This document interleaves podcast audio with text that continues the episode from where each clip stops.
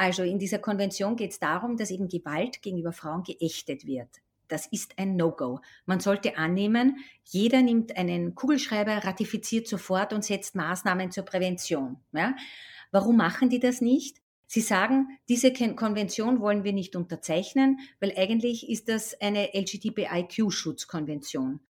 Das ist natürlich nicht der Fall. Also so, so sehr ich es natürlich anstrebe, dass wir ganz viel Maßnahmen für LGBTIQ setzen, ist diese Konvention eine, die Gewalt ächtet. Punkt aus, basta daher an vorderster Stelle ein europäisches Ziel. Das war die Europaabgeordnete Evelyn Regner. Sie findet klare Worte für Gegnerinnen der Istanbul-Konvention zur Verhütung und Bekämpfung von Gewalt gegen Frauen.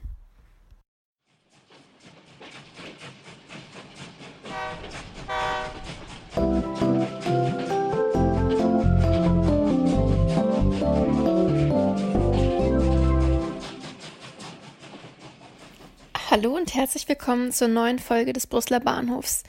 Wir befinden uns noch in unserer dritten Staffel zum Thema europäische Außenperspektiven und diesmal geht es, wie ihr euch vielleicht schon gedacht habt, um Frauenrechte und Feminismus. Es ist die erste Folge, die wir in Kooperation mit einem anderen Team von Polis 180 aufnehmen, und zwar mit dem Programm Gender und internationale Politik. Was erwartet euch also in dieser Folge? Wir sprechen über die Rechte von Frauen in der Europäischen Union und weltweit sowie über Gleichstellungspolitik und den Schutz vor Gewalt und Diskriminierung. Außerdem geht es in dieser Folge darum, welche Rolle Geschlechtergerechtigkeit und feministische Grundsätze in der Außenpolitik spielen. Dass die Achtung von Frauen und Menschenrechten keine Gegebenheit ist, zeigt sich immer wieder. Zuletzt war Polen in den Nachrichten, weil das Land die Istanbul-Konvention, die Frauen eben vor Gewalt schützen soll, verlassen möchte. Auch außerhalb der EU ist das Thema ganz oben auf der politischen Agenda.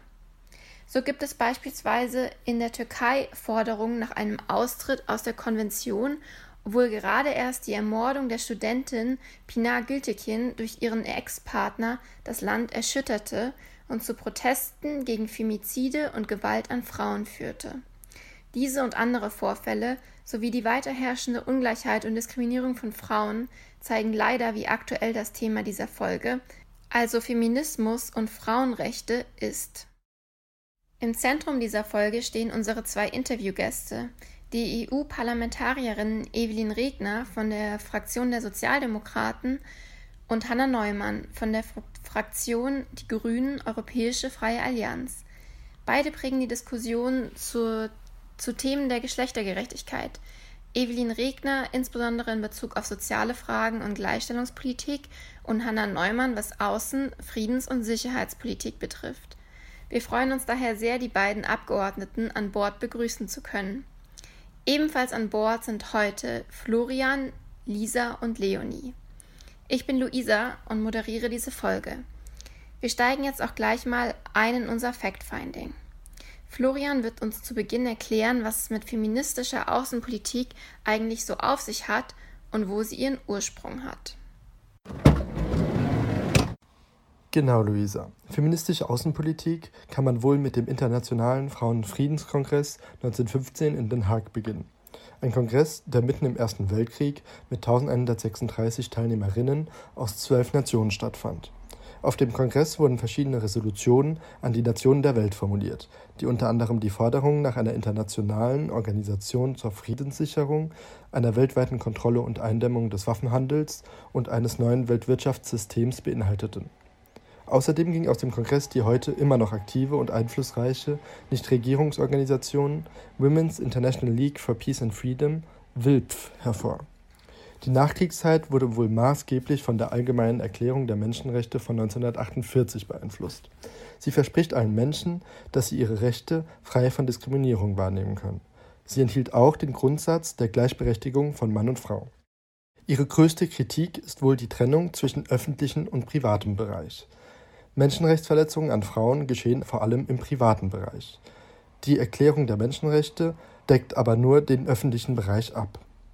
Erst in den 1980er Jahren vermehrten sich die Diskussionen über die Verpflichtungen des Staates bezüglich der Menschenrechtsverletzungen im privaten Raum und hiermit auch der Verletzung von Frauenrechten. Die neuesten Entwicklungen auf internationaler Ebene basieren auf der Agenda Frauen, Frieden und Sicherheit, die auf UN-Sicherheitsresolution 1325 basiert. Sie wurde am 30. Oktober 2000 verabschiedet und zielt vor allem auf die von der Zivilgesellschaft und feministischer Wissenschaft vorangetriebene Debatte über die Rolle von Frauen in Friedens- und Sicherheitsprozessen und die weit verbreitete, auch sexualisierte Gewalt gegen Frauen und Mädchen in bewaffneten Konflikten. Sie fordert gemeinsam mit ihren neuen Nachfolgeresolutionen einen besonderen Schutz dieser in Krisensituationen, ihre Beteiligung bei der Prävention von gewaltsamen Konflikten und in Friedensverhandlungen. Deutschland brachte im April 2019 die neunte und bislang letzte Resolution der Agenda in den Sicherheitsrat, die Resolution 2467, die Unterstützung für Überlebende von sexualisierter Kriegsgewalt fordert Sie galt als ein Meilenstein in der Geschichte des UN-Sicherheitsrates, da sich dieser meist eher mit Bedrohungen des Weltfriedens auf rein staatlicher Ebene beschäftigt. Im Oktober dieses Jahres feiern wir das 20. Jubiläum der Resolution 1325. Jedoch wurden viele ihrer Forderungen bis heute nicht umgesetzt. Danke, Florian, für diesen kurzen geschichtlichen Überblick und für die Einführung in die feministische Außenpolitik sowie die verschiedenen Ansätze dazu. Darauf kommen wir auch später noch in unserem Fokusthema zurück. Wir wenden uns jetzt aber erstmal dem Thema der Gleichstellungspolitik zu und sprechen in unserer Reportage über internationale Abkommen und was diese eigentlich mit der EU zu tun haben. Leonie hat sich das für uns mal genauer angeschaut. Genau, also es gibt eine Reihe internationaler Abkommen im Bereich Geschlechter- und Gleichstellungspolitik und zwei davon sind für die Europäische Union besonders wichtig. Zum einen das Übereinkommen zur Beseitigung jeder Form von Diskriminierung der Frau, kurz besser bekannt als Frauenkonvention oder auch auf Englisch Convention on the Elimination of All Forms of Discrimination Against Women oder CEDA von 1980. Das Übereinkommen wurde am 18. Dezember 1979 von der Generalversammlung der Vereinten Nationen verabschiedet und im Zuge der Weltfrauenkonferenz der Vereinten Nationen 1980 in Kopenhagen von 51 Staaten unterzeichnet und trat damit in Kraft. Derzeit sind 185 Länder Mitglied der Konvention. Sie beinhaltet zum einen das Verbot jeglicher Form von Diskriminierung von Frauen und die Verpflichtung, allen Frauen den Zugang zu allen Menschenrechten zu garantieren. Die in CIDA enthaltenen Bestimmungen sind für alle Mitgliedstaaten verpflichtend und müssen in den Nationalstaaten umgesetzt werden. Das zweite Abkommen, das für die Europäische Union wichtig ist, ist die Konvention zur Verhütung und Bekämpfung von Gewalt gegen Frauen und häuslicher Gewalt, auch besser bekannt als die Istanbul-Konvention die 2011 verabschiedet wurde und dann 2014 in Kraft trat. Äh, die Istanbul-Konvention ist eine Konvention des Europarates. Und der Europarat ist eine 1949 gegründete Organisation, die mit 47 Mitgliedstaaten über die Europäische Union hinausgeht und sich besonders Fragen von Menschenrechten, Demokratie und Rechtsstaatlichkeit widmet.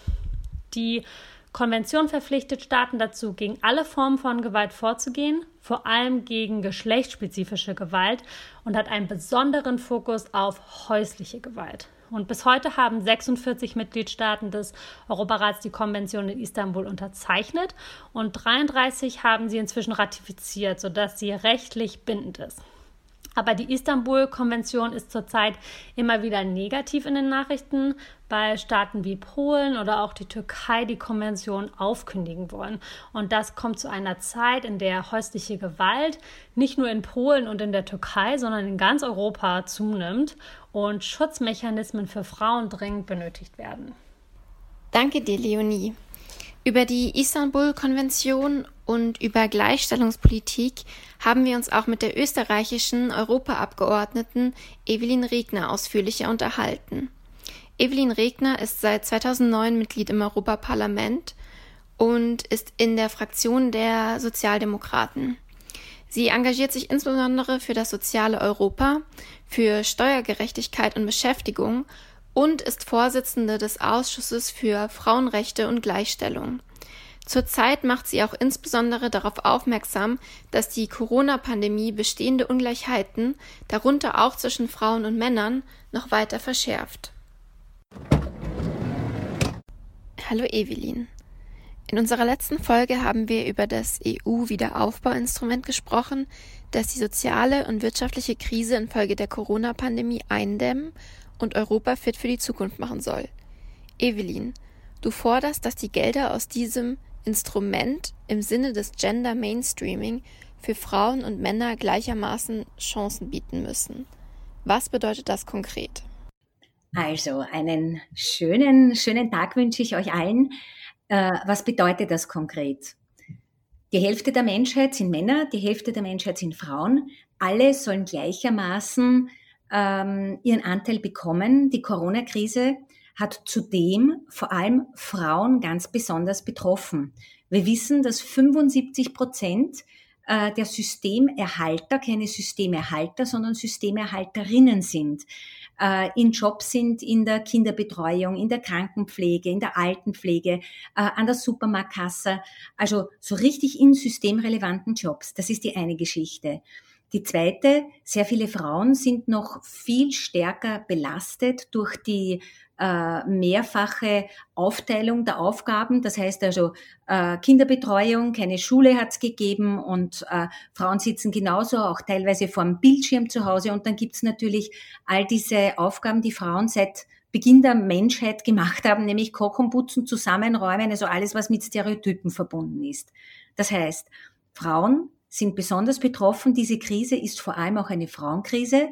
Und bei dem Wiederaufbaufonds, also oder wie es jetzt heißt, Next Generation EU, also mehrjähriger Finanzrahmen, also das EU-Budget für die nächsten Jahre, plus diese ganzen Sondergelder, sollen all diese Themen angepackt werden. Und das ist aber nicht ausschließend. Also die Idee ist nicht, wir nehmen es irgendwo weg, sondern die Gelder sollen intelligent eingesetzt werden. Das heißt sehr wohl auch an die äh, Klima, an den Klimawandel zu denken. Frauen sind oftmals die Driver, wenn es um die, das geänderte Verhalten äh, gegenüber dem Klimawandel geht, Digitalisierung.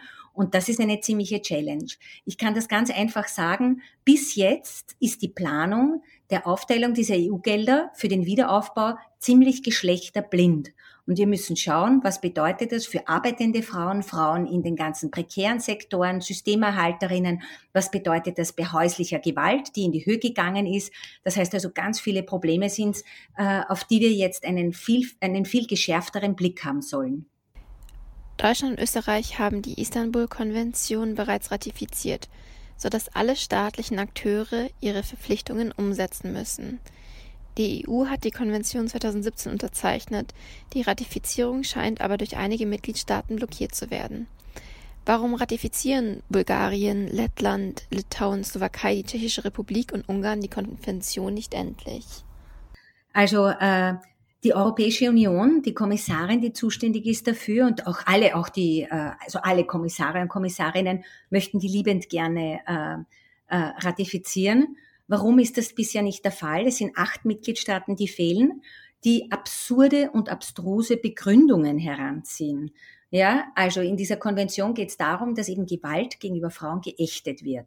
Das ist ein No-Go. Man sollte annehmen, jeder nimmt einen Kugelschreiber, ratifiziert sofort und setzt Maßnahmen zur Prävention. Ja? Warum machen die das nicht? Weil wir sehen, in einigen Ländern, ich sage jetzt nicht nur Bulgarien, auch äh, Ungarn, Polen, in den letzten Jahren immer mehr äh, ein verdrehtes Gender-Bild äh, entsteht. Ja, also Sie sagen, diese Konvention wollen wir nicht unterzeichnen, weil eigentlich ist das eine LGBTIQ-Schutzkonvention. Das ist natürlich nicht der Fall. Also so, so sehr ich es natürlich anstrebe, dass wir ganz viel Maßnahmen für LGBTIQ setzen, ist diese Konvention eine, die Gewalt ächtet. Und dahinter steht dieses Menschenbild, das in sehr vielen äh, Ländern, in denen immer mehr, in denen die Regierungen immer autoritärer, autokratischer, weniger demokratisch legitimiert werden, vorherrscht, nämlich Frauen klein machen, Frauen unbedeutend machen, und Frauen dementsprechend auch nicht schützen äh, vor häuslicher Gewalt. Und jetzt äh, äh, sage ich das unter Anführungszeichen, Länder, die auf einmal meinen, äh, okay, eine Ohrfeige für die eigene Ehefrau, das ist ja nicht so dramatisch. Und das haben wir gesehen in Russland. Das heißt, da ist ein ganzes ideologisches Konstrukt dahinter. Tatsache ist, dass diese Konvention das Gegenteil ist, Achtung, Ächtung von Gewalt. Punkt aus, basta daher an vorderster Stelle ein europäisches Ziel. Für den Fall, dass diese Mitgliedstaaten weiterhin auf der Bremse stehen, kommt etwas. Es gibt einen Plan B, nämlich der, dass die Europäische Union selbst einen Vorschlag macht, eine Strategie, wie Gewalt gegenüber Frauen, Gewalt gegenüber äh, äh, äh, eben von, also der, wie der Schutz der häuslichen Gewalt hergestellt werden kann. Und das ist dann nicht nach dem Einstimmigkeitsverfahren, wie das immer mit diesen ganzen Ratifizierungen notwendig ist, sondern das ist dann nach dem normalen Mehrstimmigkeitsverfahren äh, der Fall. Du schreibst auf deiner Website, wie Menschen leben und lieben darf im 21. Jahrhundert nicht vom Geschlecht abhängen. Das EU-Parlament muss weiter Schutzgarant für die Frauen- und Menschenrechte sein. Was bedeutet das konkret im Hinblick auf die innen- und außenpolitischen Aktivitäten des Europäischen Parlaments? Naja, für die außenpolitischen, ich fange jetzt gleich einmal damit an, bedeutet das, dass äh, sowohl Frauenpolitik als auch LGBTIQ-Politik, Genderpolitik als solche eine der Grundfesten der europäischen Außenpolitik ist. Was bedeutet das? Das bedeutet, in der Entwicklungspolitik, in jedem äh, Handelsvertrag, der unterzeichnet wird, das bedeutet, bei Friedensverhandlungen sind die Grundrechte, also unsere Ziele und Werte, die Basis für jede politische Arbeit. Und das bedeutet ganz konkret, wenn die Europäische Union als Verhandlerin, wenn Borrell als der Außenbeauftragte nach außen auftritt dass er ganz lautstark für die Rechte auch von LGBTIQ eintritt. Nach innen müssen wir mal ehrlich sein.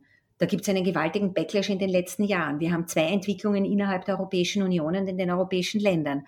Wir haben auf der einen Seite positive Entwicklungen, also dass der Alltag sich verbessert hat von vielen LGBTIQ-Menschen, also äh, Hochzeit möglich ist, Adoptionen möglich ist, die andere Geschichte ist die, dass sich viele ausklinken, dass sich viele ausklinken. Ich habe das vorhin gesagt zur Istanbul-Konvention, wenn es um Gewalt an Frauen geht. Das Gleiche gilt natürlich auch Gewalt gegenüber LGBTIQ-Menschen.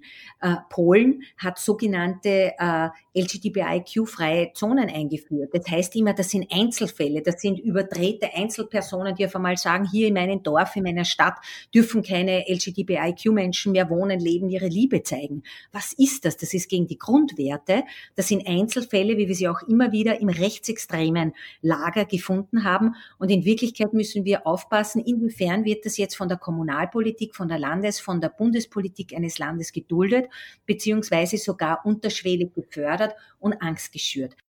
Also es ist einiges passiert, es ist viel, viel auf europäischer Ebene zu tun. Und schließlich, das ist mein großes Ziel, soll auch die Vergabe der EU-Gelder, also des mehrjährigen Finanzrahmens, also des Budgets für die nächsten Jahre der Europäischen Union daran geknüpft sein, ob wir, ob ein Land diese Grundwerte einhält und dazu gehört sehr wohl auch der Respekt gegenüber äh, LGBTIQ-Menschen, der Respekt darüber, dass es jedermanns persönliche Entscheidung ist, wen ich liebe.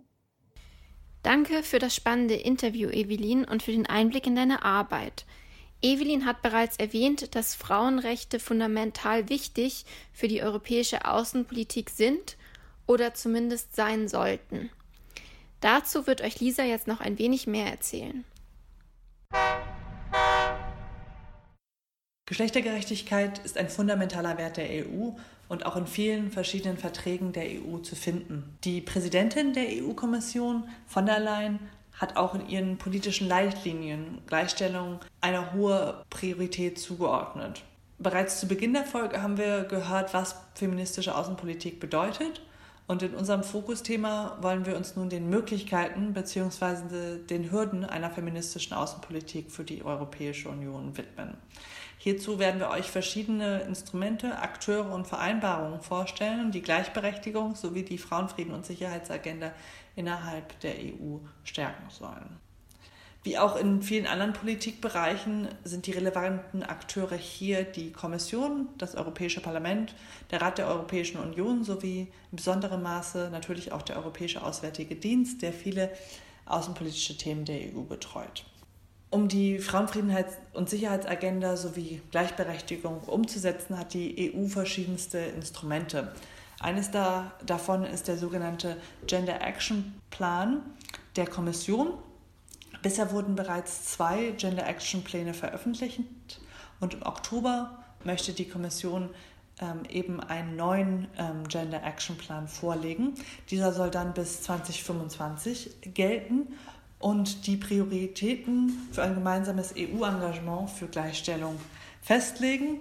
Und diese Prioritäten sind im Sinne der, der sogenannten Nachhaltigkeitsziele der äh, Vereinten Nationen, der SDGs und insbesondere dem Nachhaltigkeitsziel 5 der SDGs ähm, zu sehen.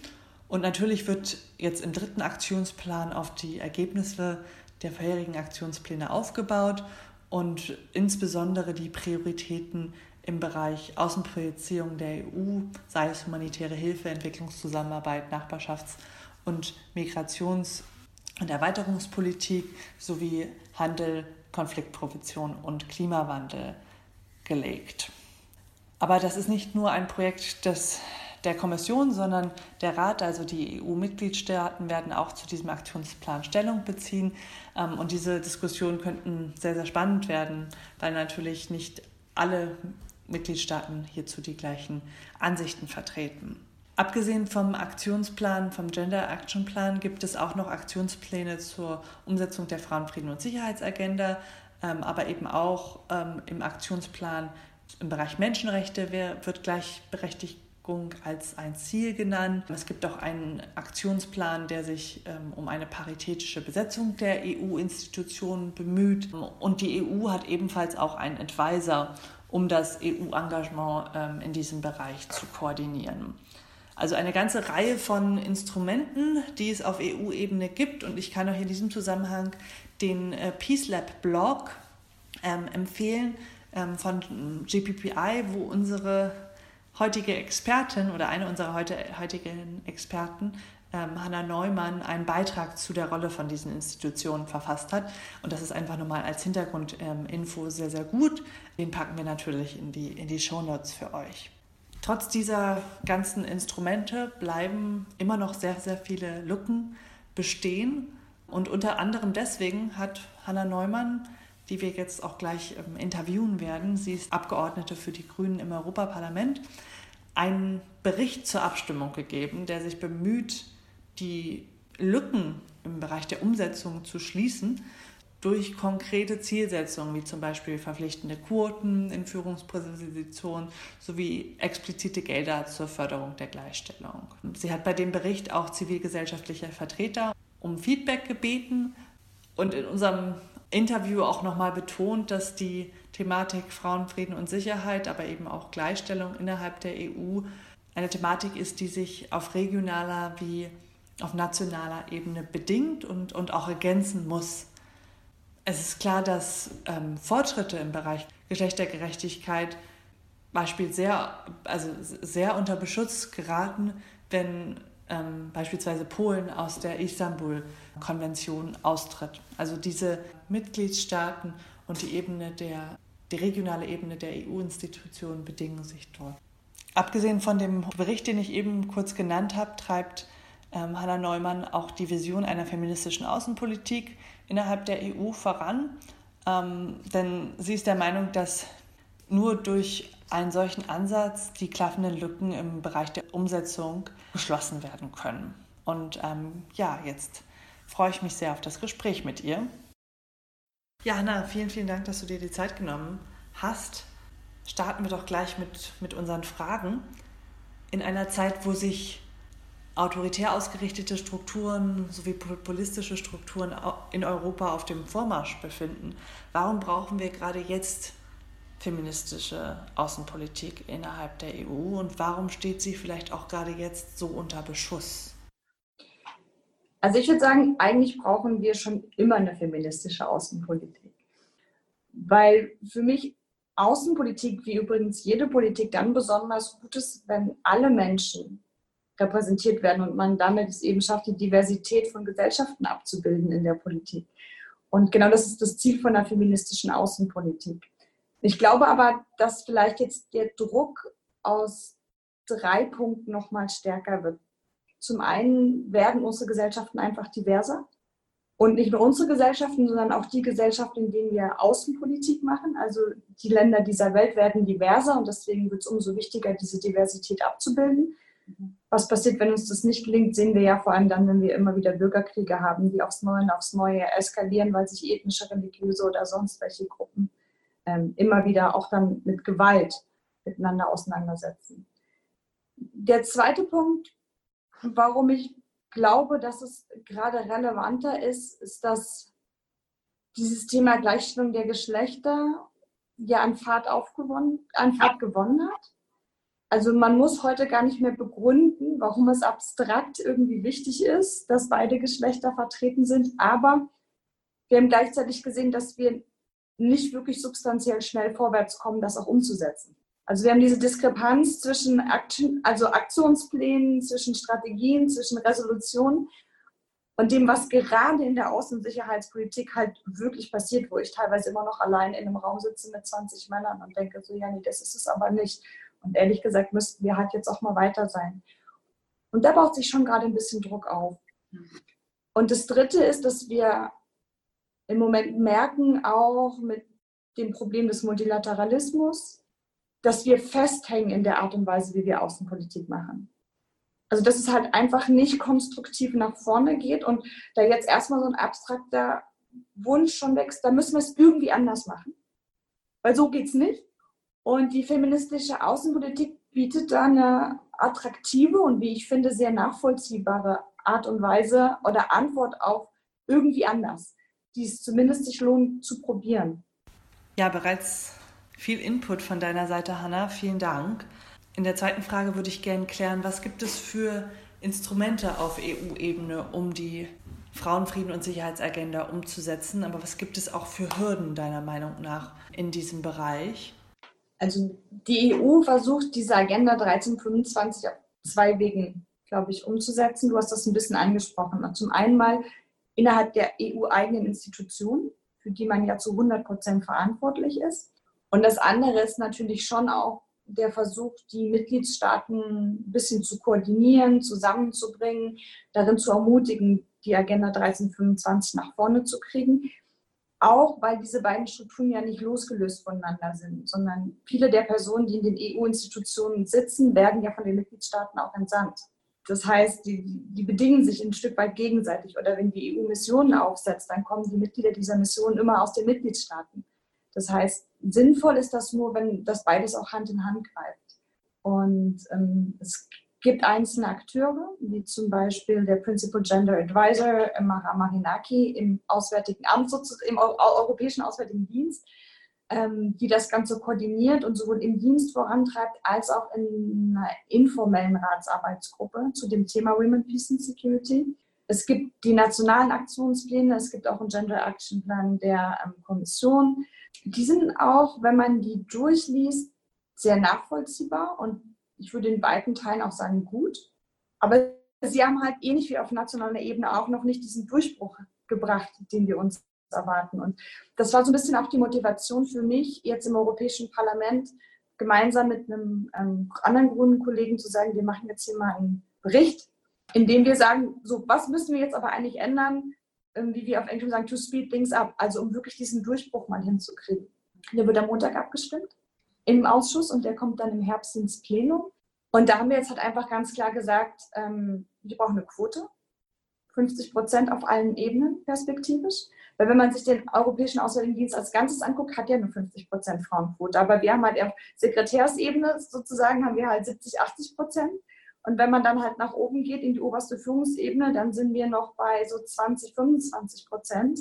Und ganz oben, also Herr Borrell hat jetzt auch drei politische Direktoren berufen, alle Männer. Wir haben zwölf EU-Missionen, alle von Männern geleitet. So, das geht halt einfach nicht mehr. Und man hat es lange auf anderen Wegen versucht, weil auch auf europäischer Ebene natürlich so eine Skepsis für die Quote da war und weil natürlich auch die Mitgliedstaaten dementsprechend entsenden müssen. Und so, es geht nicht mehr. Und das ist interessant, dass wir sogar mit Beteiligung der Konservativen da vorwärts kommen.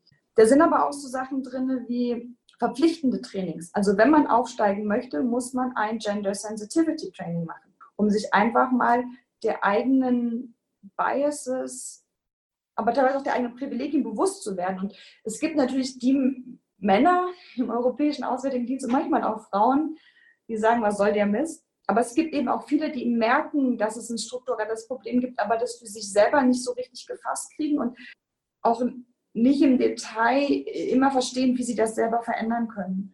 Und ich glaube, für die ist das vor allem wichtig. Und das ist, zum, das, das, was die eigene Institution betrifft. Dann geht es aber auch darum, wie handeln wir in dieser Welt da draußen. Und auch die Frage, mit welchen Delegationen fahren wir? Also über Women Empowerment zu erzählen und mit neun von zehn Delegationsmitgliedern Männer anzureisen, ist an sich schon ein bisschen lächerlich. Aber es geht auch darüber, darum, wofür geben wir Geld aus.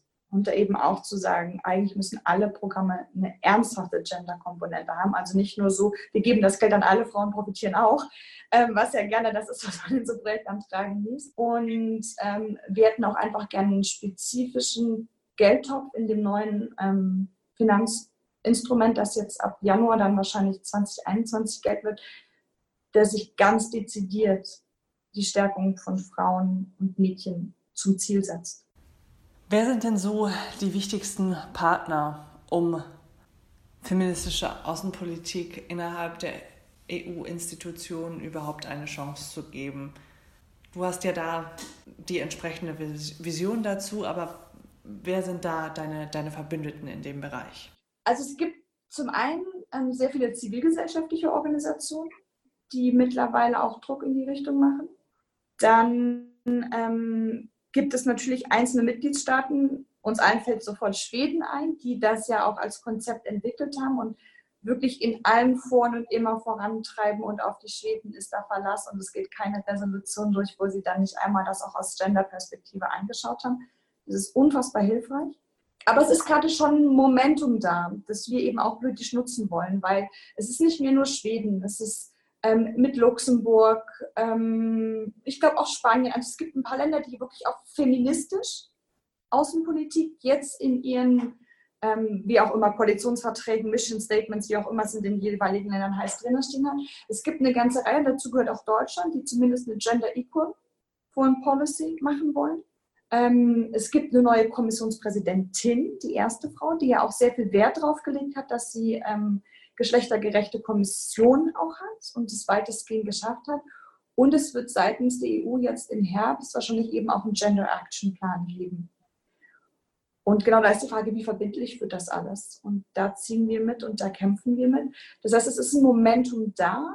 Wir sind nicht mehr die grünen Spinner, die das wollen, sondern wir können da auch eine ganz lange Liste von Ländern, auch so Mexiko, ne? Indien fängt jetzt an, verweisen die sich in diese Richtung bewegen. Und insofern war ich überrascht darüber hinaus, dass wir zum Beispiel auch mit den Konservativen da jetzt ganz gut was auf die Schiene bekommen haben. Vielen Dank, Lisa, für diesen Beitrag zur feministischen Außenpolitik und ihren Instrumenten. Und natürlich auch vielen Dank an Hanna Neumann. Hanna, ich fand dein Plädoyer für eine Außenpolitik, die sich an feministischen Grundsätzen orientiert, sehr interessant und weiß jetzt mehr über die Hürden, die es in diesem Bereich noch gibt. Ich bin gespannt, was dieses Momentum, von dem du sprichst, noch ähm, mit sich bringen wird. Nun nähern wir uns in, mit großen Schritten dem Zielbahnhof Zürich. Diesen haben wir heute insbesondere wegen unseres Partner-Thinktanks Voraus ausgewählt. Voraus hat dort seinen Hauptsitz und mit, gemeinsam mit Voraus, wie auch mit anderen europäischen Thinktanks aus Paris, London, Genf und Wien, hat das Programm Gender und internationale Politik von Polis 180 nämlich in der, im letzten Monat eine sogenannte digitale Policy Kitchen veranstaltet, in der in einem sehr partizipativen Format, einschließlich Zoom und Kleingruppen, konkrete Vorschläge zur Umsetzung einer feministischen Außenpolitik in Europa diskutiert wurden. Und allein in der Veranstaltung von Polis nahmen ca. 70 Personen teil. Und insgesamt tauschten sich auf der Webseite an die 1000 Leute über verschiedene Ansätze und Handlungsempfehlungen aus. Dazu soll es im Herbst eine gemeinsame Publikation mit allen Partner-Thinktanks geben. Und bis dahin ähm, müssen wir euch leider mit dem Link zu dieser Website vertrösten, die schon mal als kleiner Vorgeschmack für die Publikation gelten soll.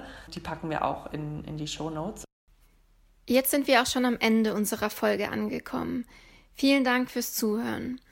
Wir hoffen, dass wir euch einen Einblick in europäische Gleichstellungspolitik und in die Möglichkeiten einer feministischen Außenpolitik der EU geben konnten. Mein Fazit dieser Folge wäre, dass es noch einige Herausforderungen gibt, was beispielsweise den Schutz vor Gewalt und Diskriminierung angeht, aber dass auch Perspektiven, Pläne und vor allem auch Momentum besteht, wie Hannah meinte, um eben eine feministische Außenpolitik der EU voranzutreiben. Ich möchte mich an dieser Stelle auch nochmal bei Evelyn Regner und Hannah Neumann bedanken, die uns über ihre Arbeit im EU-Parlament und ihren Einsatz für Geschlechtergerechtigkeit berichtet haben. Bis zum nächsten Mal.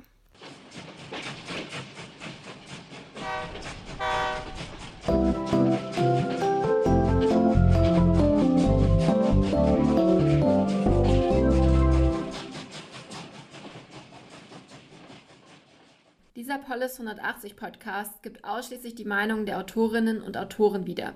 Die Verantwortung für den Inhalt liegt bei Ihnen. Polis 180 ist ein Grassroots Think Tank, der wissenschaftliche Erkenntnisse für politische EntscheidungsträgerInnen übersetzt. Ideen, Analysen und Lösungsansätze unserer Generation bringen wir durch innovative, partizipative und inklusive Ansätze in den politischen Diskurs ein. In thematischen Programmen und mit neuen und kreativen Formaten entwickeln wir echte Alternativen für eine konstruktive Außen- und Europapolitik.